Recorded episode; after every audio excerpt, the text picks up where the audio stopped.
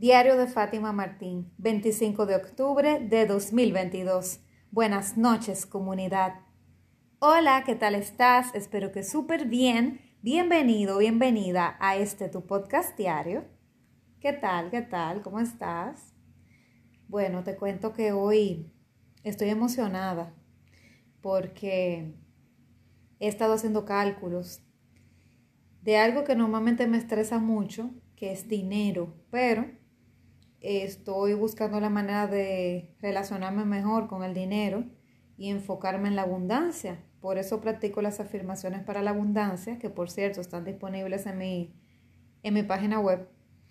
Y aparte de eso, me acabo de comprar un curso, me anoté un curso con una coach colega que trabaja mucho temas específicamente de abundancia.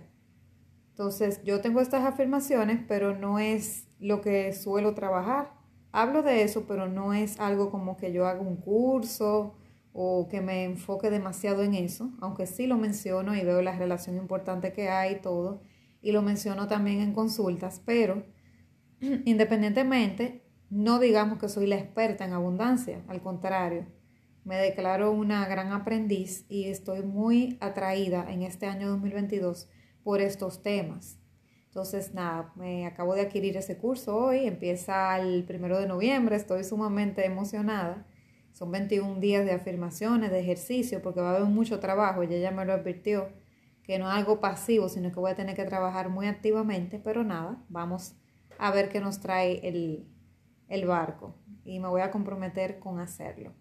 Ya yo trabajé anteriormente 21 días de prosperidad, de la abundancia, según Deepak Chopra, hace unos años y me ayudó muchísimo porque me generó hasta un cheque consolidatorio de todas mis deudas en ese momento. Yo lo había firmado y todo. Y señores, como a los dos o tres días me llamaron de un banco ofreciéndome consolidar las deudas. Y ya yo me había firmado un cheque por el monto exacto del cual yo iba a saldar todas las deudas y así fue. La verdad que la mente es poderosa y atrae muchísimo. Y ahora yo también estoy trabajando, bueno, ni estoy todavía trabajando la abundancia. Y ya también recibí otra llamada resolviendo una situación también de otro, o sea, otro banco. Y yo no lo había buscado ni nada. O sea, en las dos ocasiones ha pasado que yo no he buscado nada. Yo me he declarado este año como una persona sin deudas. E independientemente de que las tengo, me abro a la abundancia y la prosperidad y yo sé que esos caminos se van a ir abriendo y va a ir llegando todos los recursos, la forma, todo va a ir llegando hasta que finalmente yo sé que eso se va a hacer realidad.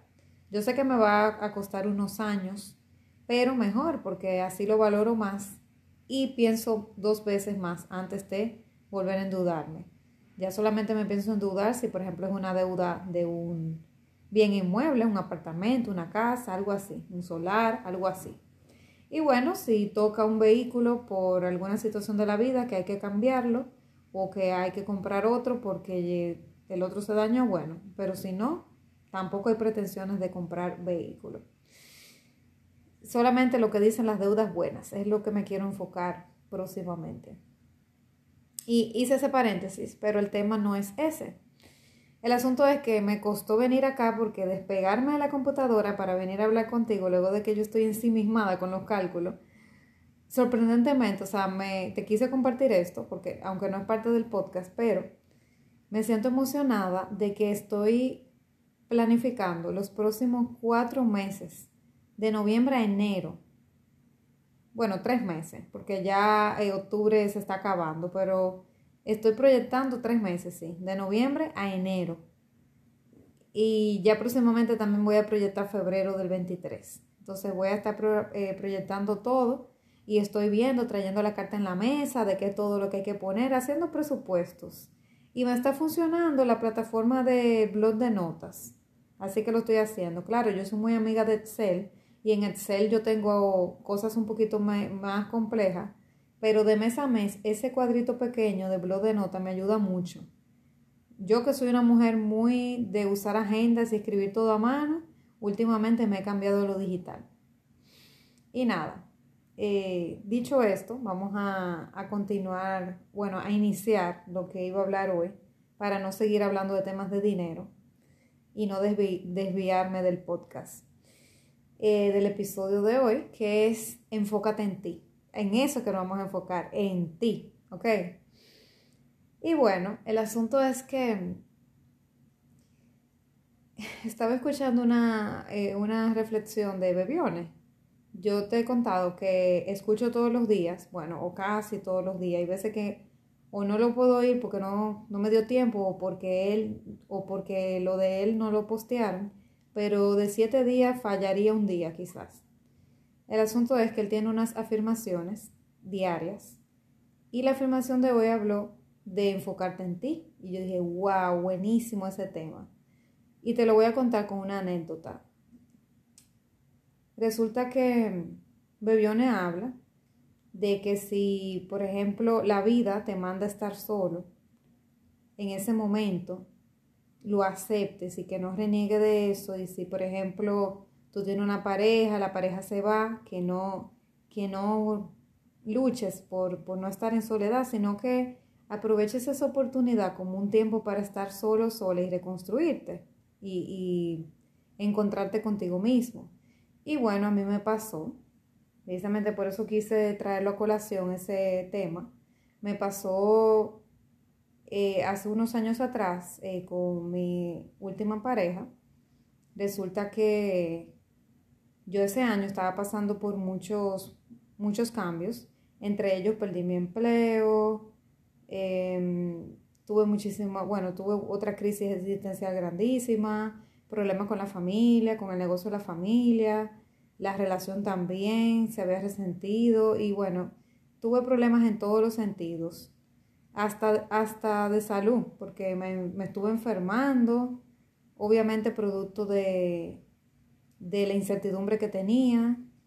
Y nada, la cosa es que fue un año muy oscuro para mí. Perdí a mi perrito, eh, que lo amaba mucho, perrito de mi hermana que me dejó a mí, yo era su madre, su madre adoptiva. Él también nos dejó. estaba trabajando porque iba a cambiar de hogar, entonces también estaba visitando otros lugares para mudarme sola y tenía mucha resistencia con mi familia. Fue un año bien difícil. Ese, fue, eh, ese año fue muy difícil. Entonces resulta que Tiempo después, poco tiempo después, eh, yo había entrado a, a un programa que trabaja la codependencia y me empecé a interesar por esos temas, empecé a poner el foco en mí precisamente, a verme a mí misma, a ver lo feo, lo bonito, lo regular, pero vi muchas cosas feas, me daba miedo abrir esa caja de Pandora porque sabía que iba a encontrar cosas que no iba a querer ver pero también era la oportunidad de sanar, porque es que si tú no lo ves, no lo sanas.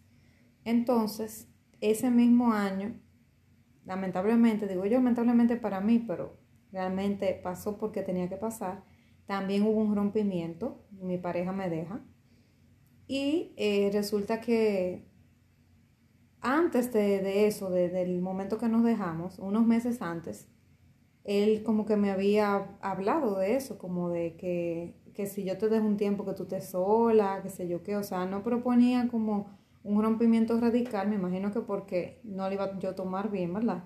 Pero él estaba fantaseando ya con esa idea.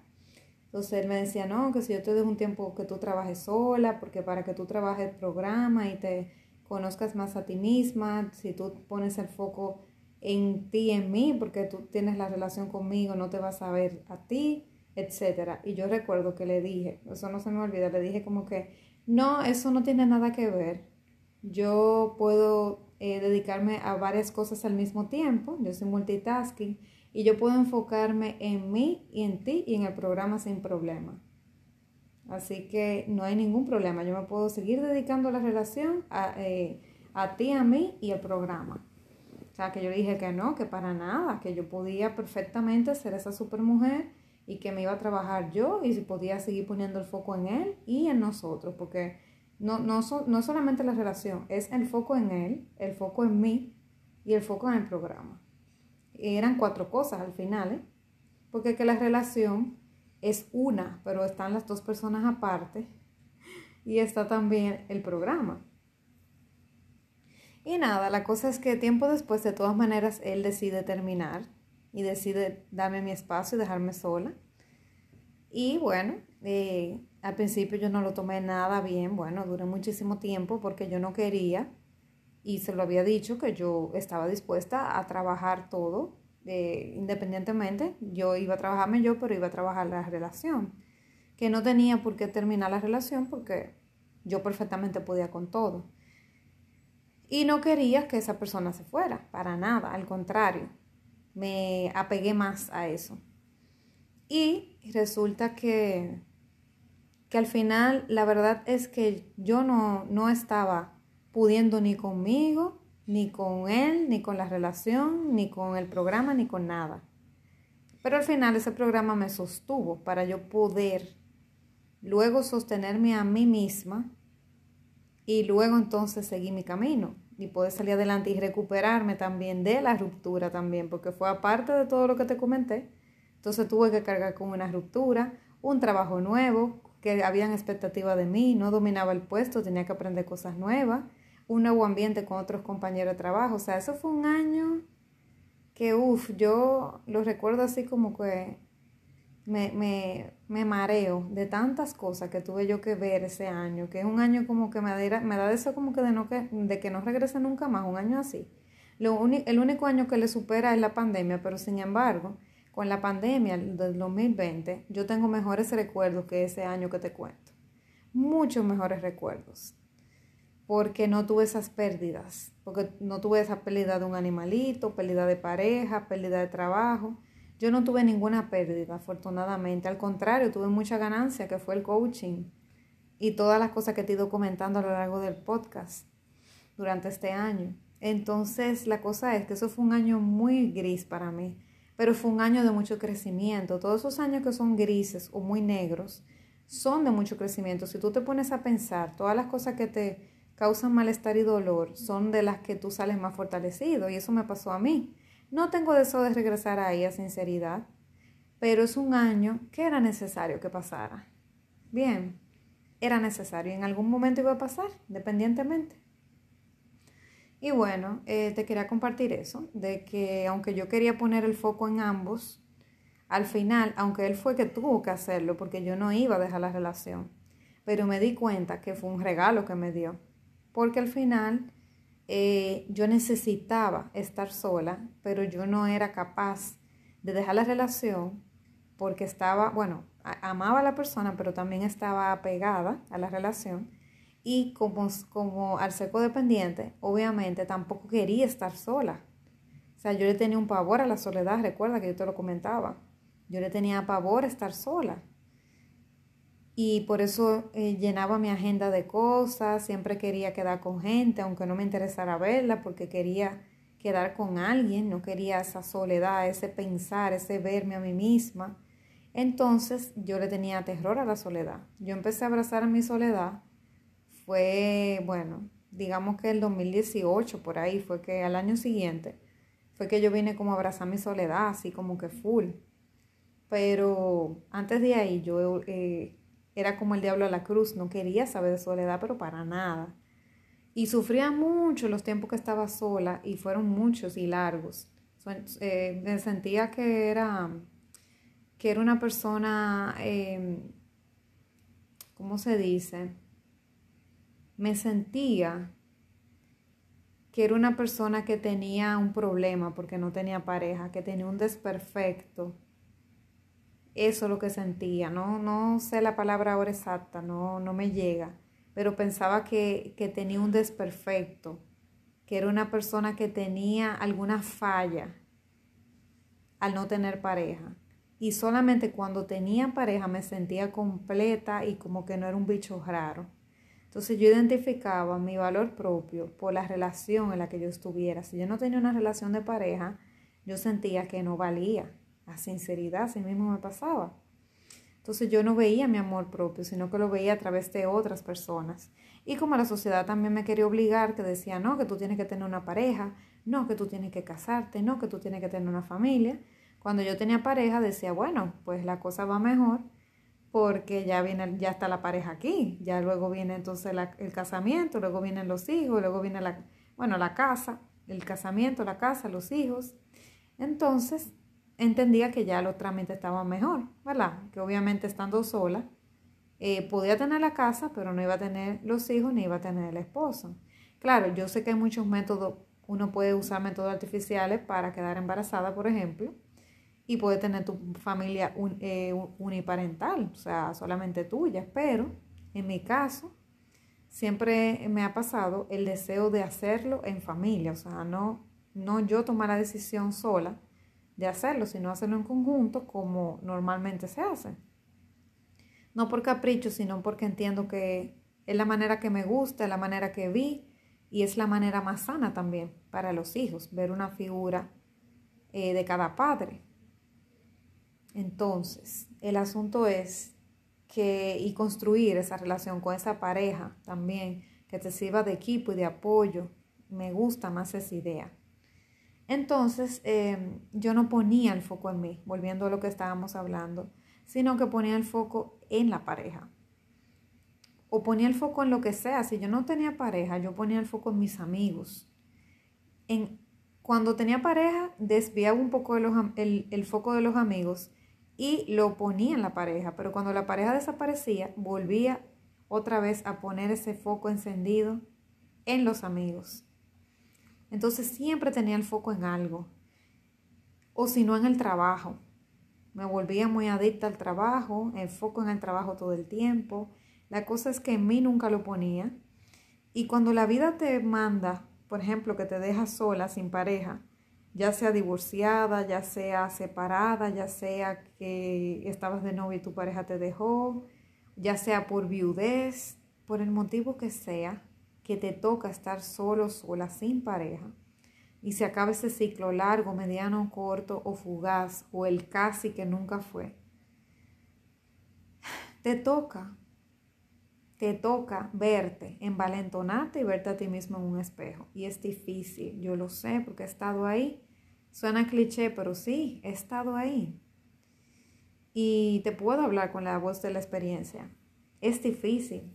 ¿Y qué yo hacía cuando, cuando me, me, pasaba eso de no tener pareja? Ya sea porque yo tuviera que dejarlo, porque decidía que no era lo que yo buscaba o que la otra persona decidiera terminar.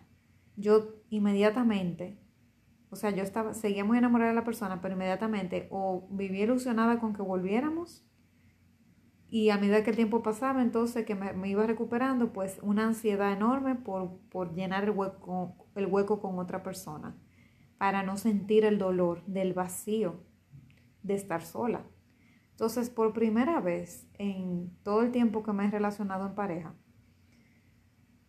por primera vez puedo decirte que finalmente no estoy tratando de llenar un hueco, no estoy tratando de salir corriendo a ver cuál es la próxima víctima. o, o que alguien me vea y diga, esa es. No, porque ya entiendo que el valor propio te lo das tú, que una pareja te complementa pero no te completa, que una pareja no define tu valor, que una pareja eh, no es lo más importante del mundo, lo más importante del mundo eres tú.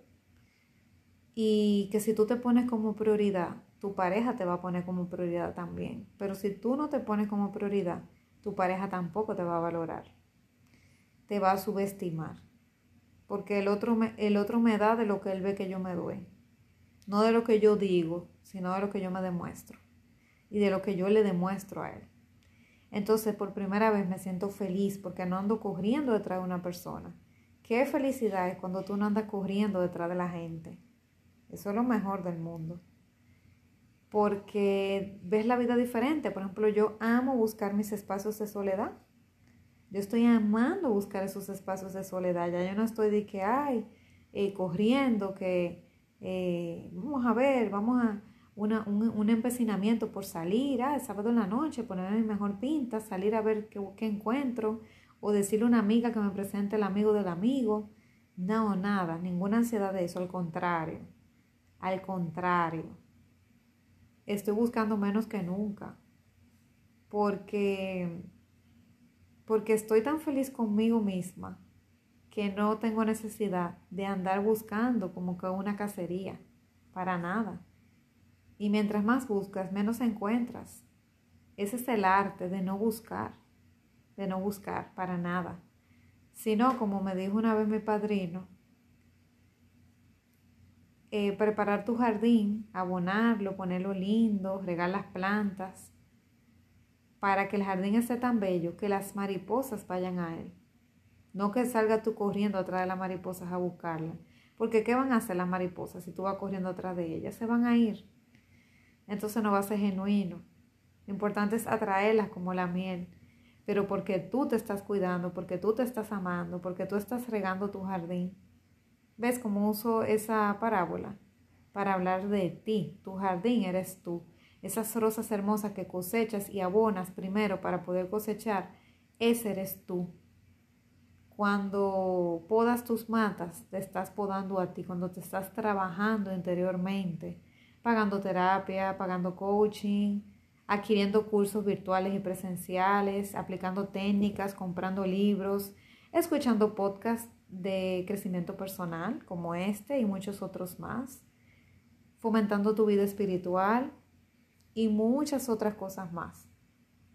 Así te estás podando, así te estás cuidando para que la próxima persona que venga a tu vida no vea tantos vacíos en ti, no, no va a percibir todos esos vacíos en ti y va a ser una mejor persona porque si, si percibe vacíos, la persona que va a llegar es la que también tiene esos vacíos y va a querer llenarlos contigo el que esté lleno no se va a sentir atraído a ti porque va a repeler todo ese, todo ese vacío que tú tienes. ¿Ves? Entonces el que se va a sentir atraído hacia ti es el otro que quiere que tú le llenes. Entonces el que está lleno, que se está trabajando, se va a sentir atraído a otra persona que también se esté trabajando y que no necesite suplir esa necesidad, sino que comparta la vida con otra persona. No buscar ser un vampiro emocional del otro y succionar el alma para llenarse de amor y, de, y, demandar lo que el amor, que el amor, que me des, que me des, que me des, y dejar al otro totalmente vacío. Así no funciona, el amor no funciona así y el de pareja menos. El único amor que yo he visto que, entre comillas, incondicional, el de la madre al hijo, y se hace en una posición de que la madre es, es una autoridad desde el principio, para ese hijo porque tiene la responsabilidad de criarlo y todo, pero en una relación de pareja tú no tienes por qué estar siguiéndole a nadie que te esté dando. En una relación de pareja estamos de igual a igual, no estamos como mamá e hijo, que son posiciones diferentes, donde el hijo recibe y debe de obedecer y la mamá es la autoridad y la que da, la que suple. En la pareja no no es así, no es con esos rangos, sino de tú a tú, de yo a yo individual y que nos unimos hacemos un imperio y somos iguales tú y yo. Estamos en el mismo poder, en la misma posición de poder.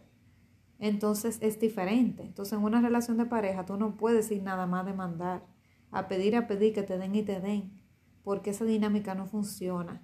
Al principio puede funcionar en los primeros meses de, de amor y cosas, que el enamoramiento y la cosa, pero cuando las hormonas bajan, esa relación el día a día lo que se va a hacer es desgastarse, porque esa persona va a pedir por su lado, te va a querer exigir tú a ella, y al final nadie se va a suplir nada, porque los dos están vacíos.